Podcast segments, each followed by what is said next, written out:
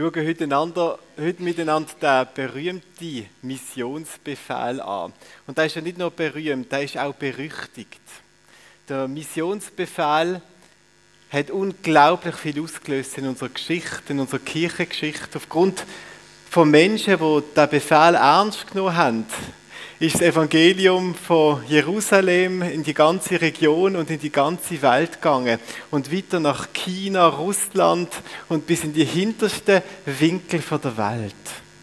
Der Missionsbefehl, der Auftrag zu missionieren, ist aber auch ein Begriff, der extrem vorbelastet ist durch unsere Geschichte, durch ein Missionsverständnis von Manipulation, von Machtmissbrauch, von anderen etwas aufzunehmen drucken, andere Völker zu kolonisieren und in, in, in Anspruch zu nehmen und zu Sklaven zu machen, im wortwörtlichsten Sinn. Ein Befehl mit unglaublicher Kraft und unglaublichem auch Missbrauchspotenzial. Und wir sind wohl auch heute am Morgen hier irgendwie mit dem Zwiespalt, dass wir den Befehl sehen und etwas von der Kraft merken und gleichzeitig auch auf 2000 Jahre Geschichte schauen und merken, hey, Vorsicht bitte. Und ähm, das ist natürlich eine spannende Ausgangslage, sich so einen Text zu stellen. Ich freue mich auf den Morgen der Befehl oder der Gottesdienst heute, das ist schon der dritte Gottesdienst von einer kleinen Serie, We Are 12, wo so der Obig-Gottesdienst ergänzt und wo es um Jüngerschaft und Nachfolge von Jesus geht. Und der Befehl, der steht in, in dichtem Zusammenhang auch mit den letzten beiden Sonntagen. Der erste Teil von dieser Serie ist darum gegangen, dass wir sollen anpacken sollen und dass Gnade in unserem Leben sichtbar wird, wo wir anpacken. Und so müssen wir auch den Befehl sehen. Wenn wir den Befehl ernst nehmen, wenn wir an der Erfüllung von dem Befehl schaffen, dann birgt das in sich die Verheißung von der Gnade. Wenn wir losgehen, dann werden wir Gnade erleben. Dann werden wir die Kraft Gottes in dem Rausgehen und in dem Erfüllen von dem Befehl erleben. Der erste Teil, Gnade, wo sichtbar wird, wenn wir loslegen. Und letzten Sonntag ist es darum gegangen, um den schwierigen Begriff Erlösungsarbeit. Die Aufforderung an uns, an der Erneuerung und an der Erlösung von unserem Leben, von unseren Beziehungen, von unserem Umfeld zu schaffen. Und auch das auch diesen Befehl müssen wir so verstehen, nämlich, dass die Erfüllung von diesem Befehl nicht darum geht, dass wir auf einer Kiste stehen einfach und etwas sagen, sondern dass wir den Befehl erfüllen mit unserem Leben. Dass unser Leben erlöster wird, dass unsere Beziehungen freier und erlöster werden und dass das der Weg ist, unser Leben, wo der Missionsbefehl zur Erfüllung bringt.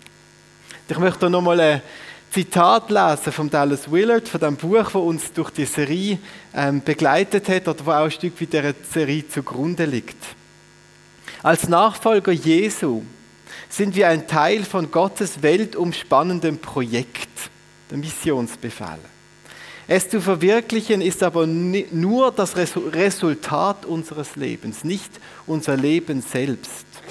Der missionarische Effekt ist die natürliche Folge eines Lebens als Nachfolger. Weil Jesus nachfolgt, erlebt Veränderung von seinem Leben. Und die Veränderung von seinem Leben wird zu einem Zeugnis. Und wenn das verbunden ist mit unserem Bekennen von unserem Glauben, dann wird etwas in Gang gesetzt, wo genau mit dem gemeint ist. Sind ihr bereit, euch den Missionsbefehl zu stellen? Wir wollen uns jetzt wirklich auf den einlassen und den aufschlüsseln und entdecken miteinander. Er ist extrem interessant. Wir müssen erstmal ein bisschen ähm, der Struktur noch anschauen, den Missionsbefehl. Wenn wir den anschauen, die zwei Verse, dann merken wir, dass er aus vier Verben besteht.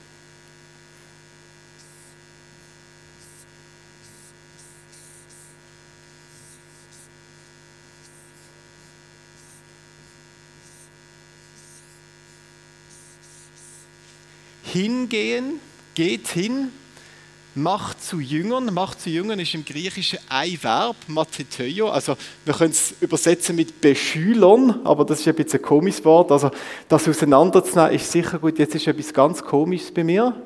Ähm, ja. Ich schreibe mal die anderen Namen an, währenddessen, weil schreiben kann man ja.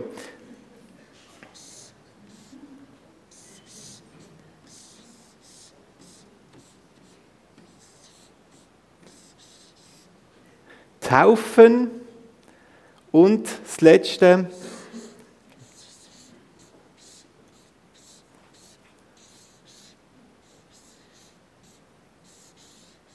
Lehren. Hingehen, taufen und lehren. Das sind die ergänzenden Worte. Und wenn wir jetzt das anschauen, so, dann fallen uns zwei Sachen auf, die wichtig sind. Erstens ist, dass im Griechischen ein einziger Befehl steht in dem ganzen Abschnitt und das ist Macht zu Jüngern. Das ist der eine Befehl. Und die anderen drei Wörter, die sind im Originaltext nicht Befehl, sondern sogenannte Partizipien. Von denen haben wir es schon gehabt. Das heißt, eigentlich müsste man sagen,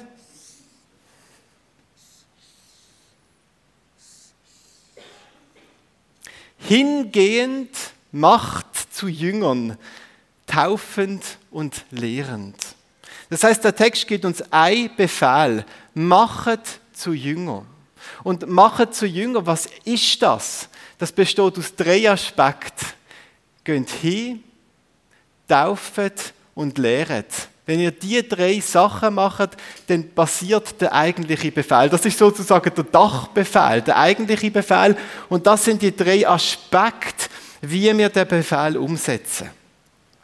Und das Zweite, was wir merken, ist, dass es ein Vorhat und ein Nachhat gibt. Es gibt eine Zeit in der Nachfolge von Jesus ohne Jünger, wo wir auf der Suche nach Jüngern sind. Und es gibt eine Zeit, wo wir mit Jüngern unterwegs sind und mit Jüngern schaffen, wo Jesus uns anvertraut hat. Es gibt ein Vorhat und ein Nachhat. Aber es gibt als Christen, als Nachfolger von Jesus, nur ein Leben innerhalb von diesem Rahmen. Wer, nach, wer Jesus nachfolgt, ist immer am Suchen oder am Begleiten von Jüngern. Es gibt kein außerhalb, außerhalb, ein Leben außerhalb von dem Auftrag als Ganzes. Als Christ bin ich immer irgendwie in das Geschäft einbettet, eingebunden. Und was auch noch ganz wichtig ist zu sagen, ist, unseren Auftrag Jünger zu machen, bedeutet nicht, dass wir Jünger haben oder wir Jünger sollen haben. Es geht immer darum, dass wir Menschen zu Jünger von Jesus machen. Die NGÜ übersetzt das noch gut. Die fügt dort noch so ein äh, grammatisches Wort, ein Possessivpronomen ein, oder? Die sagt, das steht im Originaltext nicht, das steht, heißt nur, machen zu Jüngern, oder? Aber die neue Genfer Übersetzung, die eine Bibel, die wir hier aufliegen haben, die, schreibt, die sagt dann, machen zu den Jüngern von Jesus. Dort wird es deutlich, um was es geht. Und das ist noch eine gute Ergänzung, dass, wenn wir jetzt von Jüngern machen reden, äh, es nicht darum geht, wer zu meinen Nachfolger soll werden, sondern wie wir Nachfolger von Jesus sollen machen. Jesus ist der einzige wo Jünger hat. Wir machen Jünger von Jesus. Schauen wir jetzt miteinander die drei verschiedenen Umsetzungsschritte an. Hingehend. Wenn wir so das Wort hören, geht hin, oder? Dann hören wir irgendwie oft so intuitiv an der Satz mit in alle Welt. Und wir denken an Mission in Afrika. Und wir denken an ferne Länder und ans weit weggehen. Und ich glaube, dass da ein Klischee besteht, ein Vorurteil, was Mission oder die Erfüllung von der Missionsbefehl eigentlich ist. Wir haben vor zwei Wochen die Berufung von Matthäus angeschaut miteinander, wo in Matthäus Kapitel 9 beschrieben wird, also der gleiche Matthäus, der das Buch geschrieben hat, beschreibt seine Berufung. Und wir lesen, dass der Matthäus in der Stadt gewohnt hat, wo Jesus gewohnt hat. Wenn ihr Matthäus 9, Vers 1 leset, merken wir, dass es heißt, Jesus ist in die Stadt gegangen, wo er gewohnt hat. So formuliert, mega spannend. Und dort hat der Matthäus gewohnt. Das heißt, der Matthäus ist einer von den Menschen gewesen, der am gleichen Ort, in der gleichen Stadt gewohnt hat wie Jesus. Einer, der vielleicht schon ein paar Mal von Jesus Zoll eingetrieben hat oder ihm ein bisschen Geld abgenommen hat oder wo auf jeden Fall irgendeine Art von Beziehung war. Das sind irgendwie auf dem Radar voneinander. Und zu dem Jesus zu dem Mensch geht jetzt Jesus und macht ihn zu Jünger. Bei dem Mensch, der bei ihm ist, am gleichen Ort. Apostelgeschichte 2, das ist die Geschichte, die gerade im Anschluss an das Pfingstwunder passiert. Das ist eigentlich der Startschuss, wo die Jünger das Jüngermachen von Jesus übernehmen, oder? Sie bekommen den Heiligen Geist und jetzt legen sie los. Und auch dort merken wir, der Petrus, der geht zu den ersten Menschen, die er trifft, oder? Der macht nicht zuerst eine dreimonatige Reise und geht irgendwo in den Busch und dort fährt er dann an, sondern der macht das dort, wo er ist. Direkt vor dem Haus, wo sie sich versammelt sind, sind die Leute gekommen und haben ähm, ihm zugelassen. Geht hin, ist wahrscheinlich etwa so eine große Distanz, wenn wir von hingehen reden.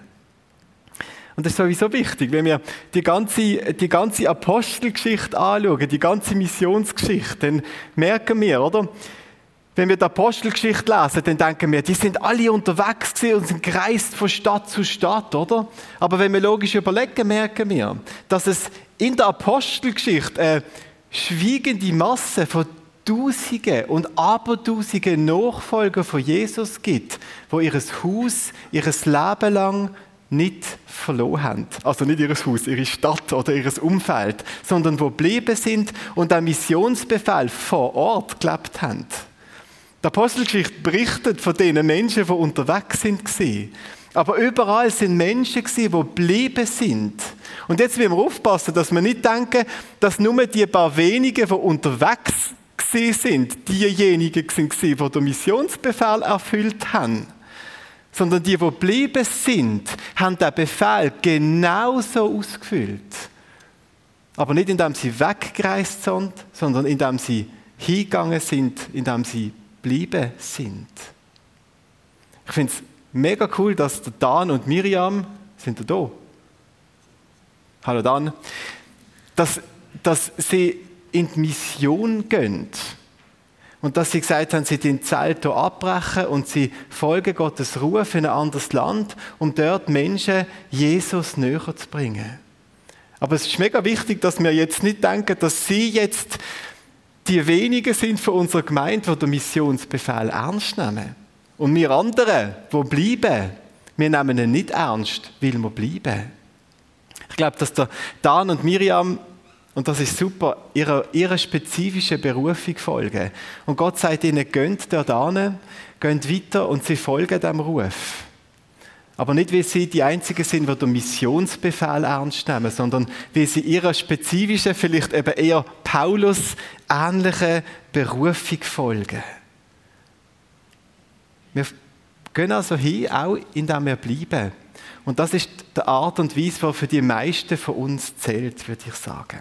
Wie gehen wir jetzt denn ganz konkret hin? Wie machen wir Menschen zu Jüngern? Wie suchen wir Menschen in unserem Umfeld? Und dazu möchte ich euch ein kleines magische, einen kleinen magischen Gegenstand empfehlen. Und der kleine magische Gegenstand, der ist etwas so groß. Und jeder von euch hat er in seinem Haus und in seiner Wohnung. Und wenn ihr diesen Gegenstand anwendet und braucht, dann wird euch das bei diesem Schritt unglaublich helfen. Der wird euch freisetzen. Und das ist eine mega einfache Anwendung von diesem kleinen Gegenstand. Es gibt einen Fachbegriff für den Gegenstand. Und wenn ich da jetzt sage, werdet ihr wahrscheinlich merken, ah ja, mit dem habe ich schon mal eine Berührung gehabt. Wir nennen das die Türklinke. Ich weiß nicht, ob die meisten vielleicht schon mal eine Berührung haben mit der. Hingeben bedeutet, den Gegenstand in eurer Wohnung zu nehmen und abzudrucken. Wer hat das schon mal gemacht? Also da, da haben wir doch schon einiges an Erfahrung, das ist sehr gut. Braucht den Gegenstand. Geht hin. Das ist der Griff an die Haustüre. Und außen an der Tür stehen und dann nach links und rechts schauen und sich die Frage stellen, was sind dort für Menschen? Was für Menschen erwarten uns dort? Mission. Hingehen kann schon bedeuten, mit Wildfremden ins Gespräch zu kommen. Das ist auch ein Teil davon. Aber primär und in erster Linie und zum größten Teil von unserer Zeit ist es unterwegs sein mit den Menschen, wo wir vernetzt und verbunden sind damit. Und ich möchte mit euch jetzt mal ein kleines Bild zeichnen. Ein Beziehungsnetz. Und dazu habe ich euch ein Handout vorbereitet, ein A4-Blatt, das liegt dort hinten auf dem Tisch. Und das war dann eine Vertiefungsaufgabe, ähm, eures Beziehungsnetz daheim zu zeichnen und zu brauchen. Das Beziehungsnetz, das könnt ihr so zeichnen. In der Mitte macht ihr ein Feld. Und da schreibt ihr drin, also ihr schreibt nicht ich drin, sondern ihr schreibt euren Namen drin. Ich schreibe jetzt nicht Simon, weil sonst schreibt ihr am Schluss auch alle Simon drin. Das war nicht richtig verstanden. Und dann dient ihr drumherum in einem nächsten Schritt alle die Menschen aufschreiben, also die Namen von diesen Menschen, die ihr im Verlauf des Jahres zu tun habt damit. Leute, die ihr vielleicht einmal im Monat oder eineinhalb Jahr sehen oder jedes Jahr. Und ihr schreibt den Namen von der Person umso näher an eurem Namen, umso geografisch näher die Person für euch wohnt. Also da kommt zum Beispiel recht noch an der Nachbar. Oh.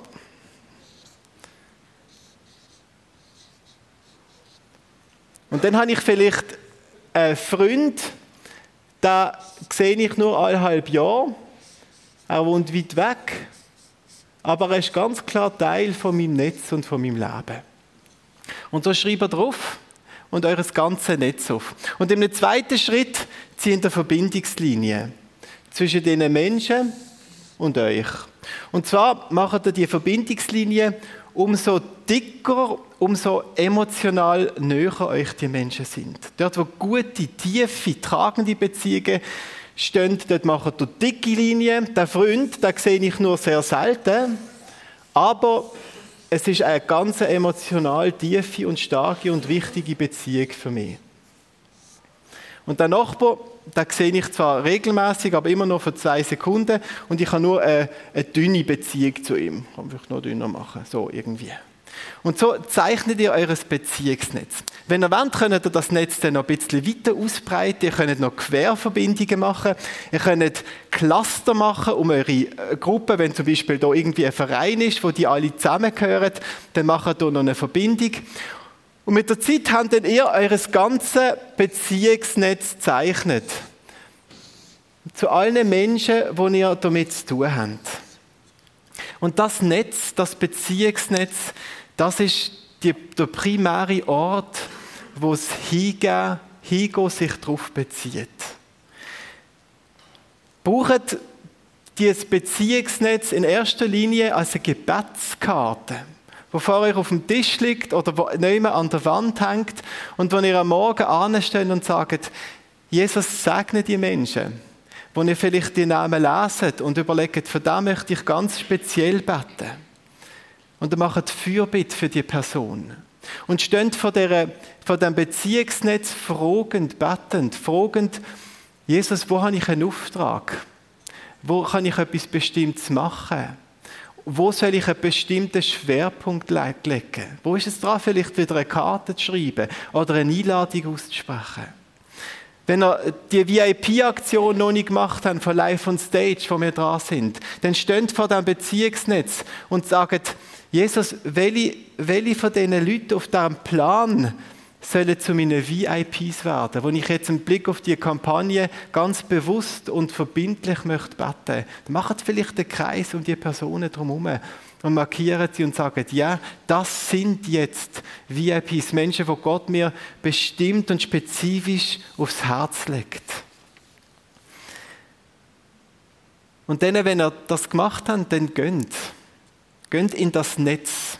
Geht zu diesen Menschen und macht das, was Gott euch aufs Herz gelegt hat. Und da ist jetzt wieder der Punkt, wo Gehorsam gefragt ist. Und wenn das, was da entsteht, an, an Eindrücken und an konkreten Aufträgen oder Ideen, die ihr habt, was ihr machen könnt, dort, wo ihr das ernst nehmt, sind wir Gehorsam. Und dort, wo wir Gehorsam sind, erleben wir Gnade. Dort wird sich Gott zu uns stellen und wir dürfen staunen, was sich aus dem heraus entwickelt. Geht hin in eures Beziehungsnetz. Und dort, wo wir das machen, dann entsteht mit einzelnen Menschen, vielleicht mit einem Nachbarn, mit einem Freund, mit einem Arbeitskollegen, mit Einzelnen entsteht etwas, was mehr ist als nur eine Beziehung. Mit Einzelnen merken wir, wie aus dieser Netzarbeit eine Jüngerschaftsbeziehung entsteht. Eine Situation, wo jemand offen, jemand interessiert wird für Glauben und Glaubensfragen. Und wir merken, da passiert etwas, da verwandelt sich eine Beziehung, da geht eine Tür auf für einen weiteren Weg mit einer Person. Und dort, wo das passiert, merken wir, dass es vom Hingehen weitergeht in den nächsten Aspekt, in den nächsten Teilauftrag, im Taufen von Menschen.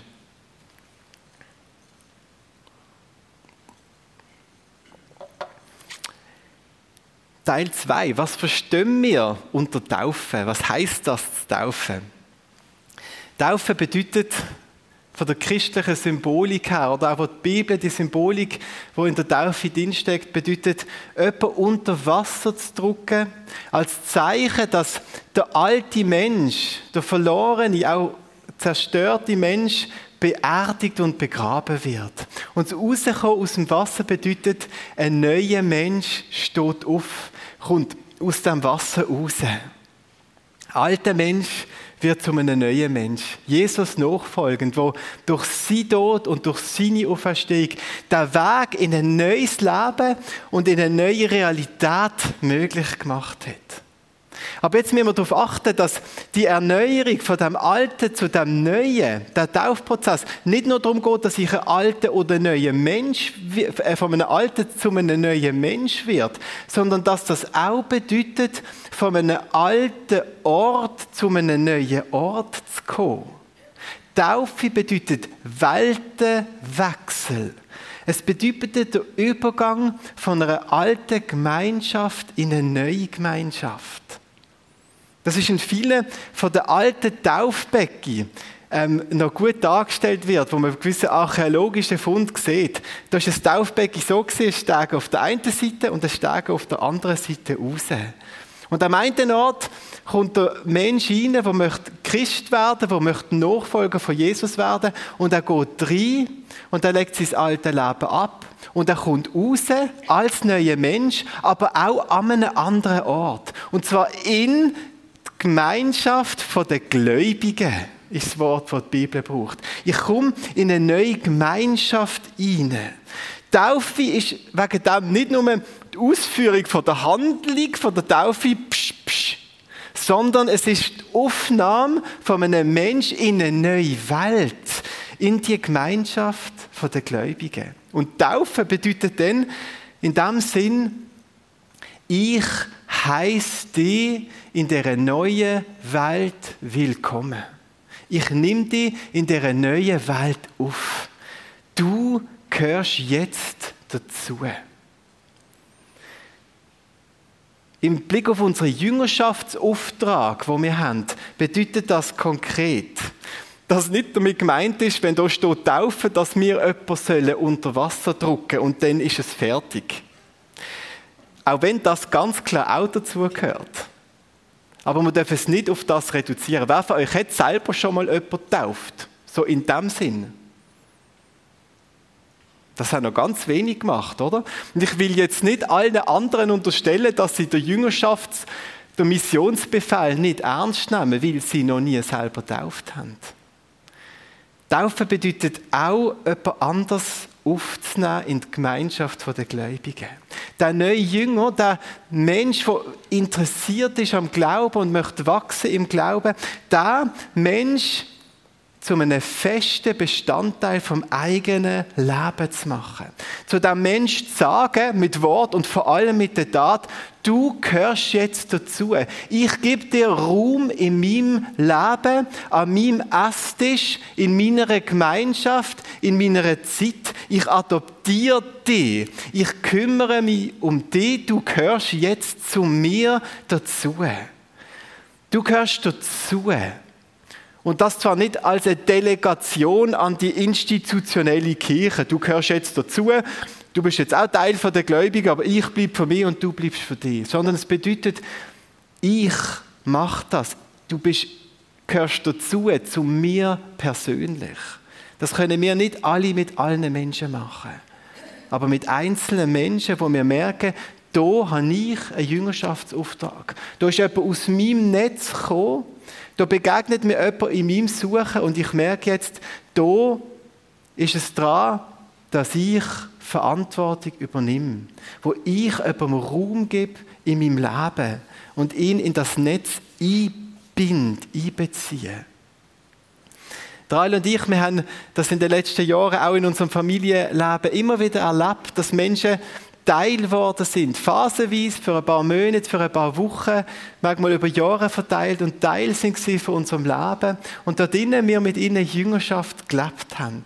Im Moment, in den letzten Monaten erleben wir das ganz stark, wenn es um Ehevorbereitung geht. Dass wir einzelne Paar oder Freundschaftspaar begleiten für eine Phase und Ehevorbereitung mit ihnen machen, aber das gleichzeitig verstehen als einen Jüngerschaftsauftrag, weil ja die Ehe soll Jesus ähnlich werden.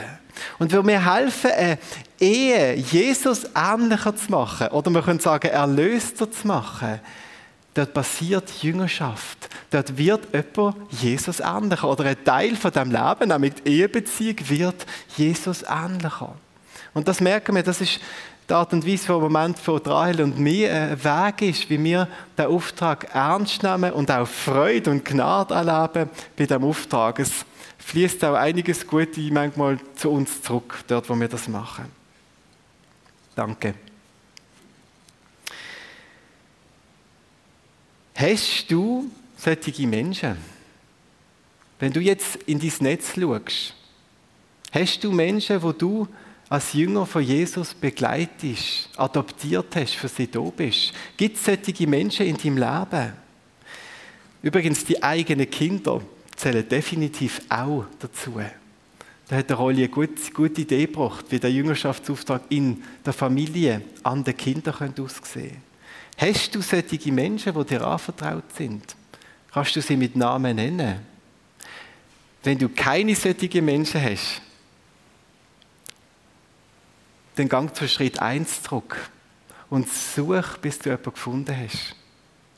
Es gibt kein Leben als Christ außerhalb von diesen vier Wänden. Wenn du jemanden hast, dann kannst du weitergehen zu Schritt 3, zum Lehren. Und da wollen wir jetzt miteinander anschauen. Lehrend, den Jüngerschaftsauftrag ausfüllen.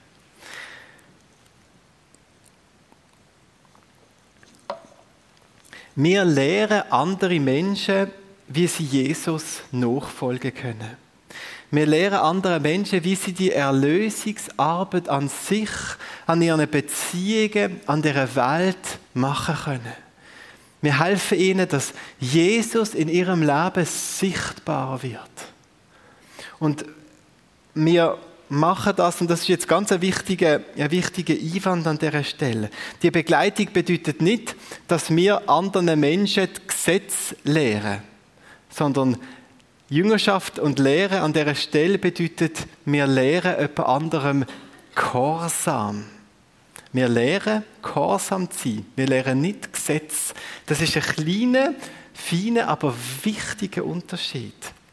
Ich möchte mal die Formulierung anschauen, die gebraucht wird im Missionsbefehl, im Bibeltext. Dort heißt es, und lehrt sie, alles zu befolgen, was ich, also was Jesus euch geboten habe. Also Jesus gibt Gebot. Jesus sagt, was Sach ist. Jüngerschaft, Lehre in der Jüngerschaft bedeutet, zu lehren, wie man das befolgen kann wie man kochen kann, dem, was Jesus gesagt hat. Das bedeutet konkret, dass es nicht darum geht, dass wir anderen Menschen sagen, wie sie leben sollen. Du sollst, du musst nicht und so weiter, sondern dass wir sie zu Gottes Wort führen, zu der Bibel führen und sie lehren aus dem Wort zu hören, was Jesus will und was Jesus geboten hat, was er für ein Bild vom Leben, von Beziehungen, von Gemeinschaft, von der Welt hat. Und dort, wo Menschen denn das verstehen, was Jesus gesagt hat, bedeutet Lehren, zu helfen, das ernst zu nehmen und das zu machen. Wenn sie es nicht ernst nehmen, sind sie nicht gehorsam und sie werden keine Gnade erleben. Sie werden nicht erleben, wie das Evangelium und die gute Nachricht kann Kraft und kann Freude und kann Fülle entfalten im Leben. Wir müssen Lehre, Gehorsam zu lehren. Und ich sage euch etwas, wenn es etwas gibt, wo Schweizer hassen wie die Pest, dann ist es andere zu belehren. Es gibt vielleicht nur etwas, wo wir Schweizer mehr hassen, wie andere zu belehren. Und das ist selber belehrt zu werden. Das stinkt uns gewaltig. Da haben wir ein mega Kulturproblem mit dem. Wir wollen das nicht. Wahrscheinlich gerade wegen diesem Missverständnis, oder? Dass wir denken, der andere hat uns doch nichts zu sagen. Und wie wir das nicht gern haben, das Lehren und belehrt werden, haben wir etwas gemacht mit unserer Gemeindekultur, also auch mit unserer Kultur als Schweiz, aber insbesondere mit unserer Gemeindekultur, nämlich, dass wir extrem flach geworden sind. Gemeint ist flach geworden was Beziehungen anbelangt. Nicht was tiefe Beziehungen anbelangt, sondern was Hierarchie anbelangt. Wir kennen als Gemeinde fast nur noch das Kleingruppendenken. Kleingruppe bedeutet, dass man zusammenkommt im Kreis und jeder sagt, was er denkt und hört, was die anderen denken. Aber jeder ist mit diesen Gedanken noch hat für sich. Alle sind gleich jeder ist auf sich gestellt. Er kann vielleicht etwas sagen und der andere macht vielleicht etwas damit oder vielleicht auch nicht. Aber jeder ist auf der gleichen Ebene. Und niemand übernimmt Verantwortung für jemand anders. Jeder für sich.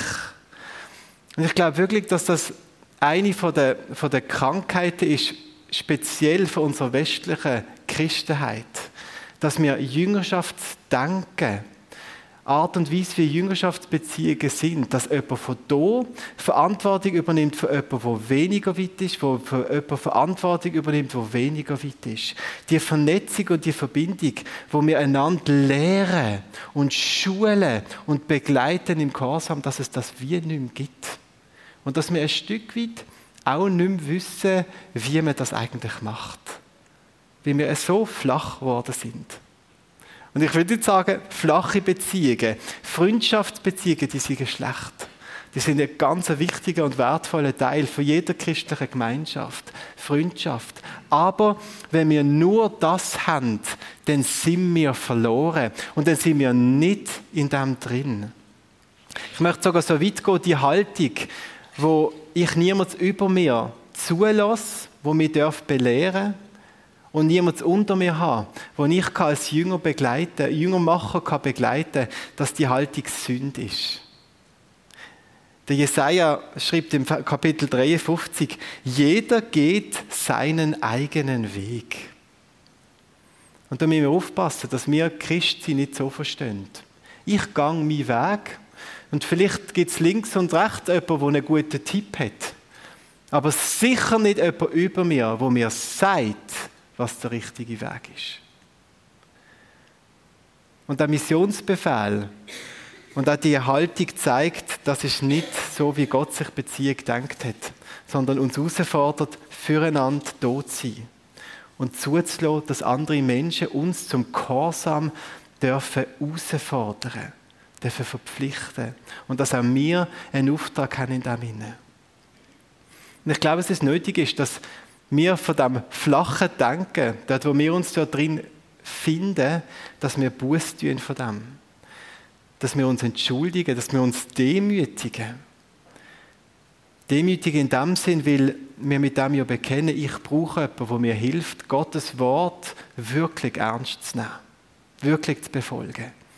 Das ist nicht gedacht, dass ich das allein mache, so wie es mir passt und in der Dosis, die ich will, sondern begleitet von jemandem, der mich als Jünger nimmt und sagt, ich führe dich auf Jesus an. Ich führe dich in den Gehorsam und in dem Sinn führe ich dich auch in die Gnade, die der Gehorsam mit sich bringt und in die Schönheit von der Nachfolge, wo das kann möglich machen. Sich demütigen kann bedeuten, zu jemandem zu gehen, wo ihr denkt, der hat mir etwas zu sagen. Und vor diesem Menschen zu stehen und zu sagen, ich brauche dich. Ich brauche äh, jemanden, der mich als Jünger mit auf den Weg nimmt. Hilfst du mir? Es kann aber auch bedeuten, dass wenn jemand kommt zu dir und sagt, ich brauche dich, dass du dann sagst, ja, ich nehme dich auf. Ich gebe dir für eine Zeit Raum in meinem Leben, wo ich dich begleite und herausfordere und dir Platz gebe an meinem Esstisch und du siehst, wie wir als gläubige Familie, als gläubiges Ehepaar, als gläubige Mann, als gläubige Frau, wie wir Jesus nachfolgen. Komm rein und schau zu und lern und wachs und erfahr Gnade in dem Inne. Sagt Ja. Nachdem wir Jesus gefragt haben, das geprüft haben. Aber wenn ihr merkt, dass im Moment niemand habt, sondern dass ihr in der Phase vom Suchen sind, dann ist es vielleicht Zeit, schneller mal Ja zu sagen und jemanden anzunehmen, der euch begleitet oder wo ihr könnt begleiten Ich möchte kurz zusammenfassen.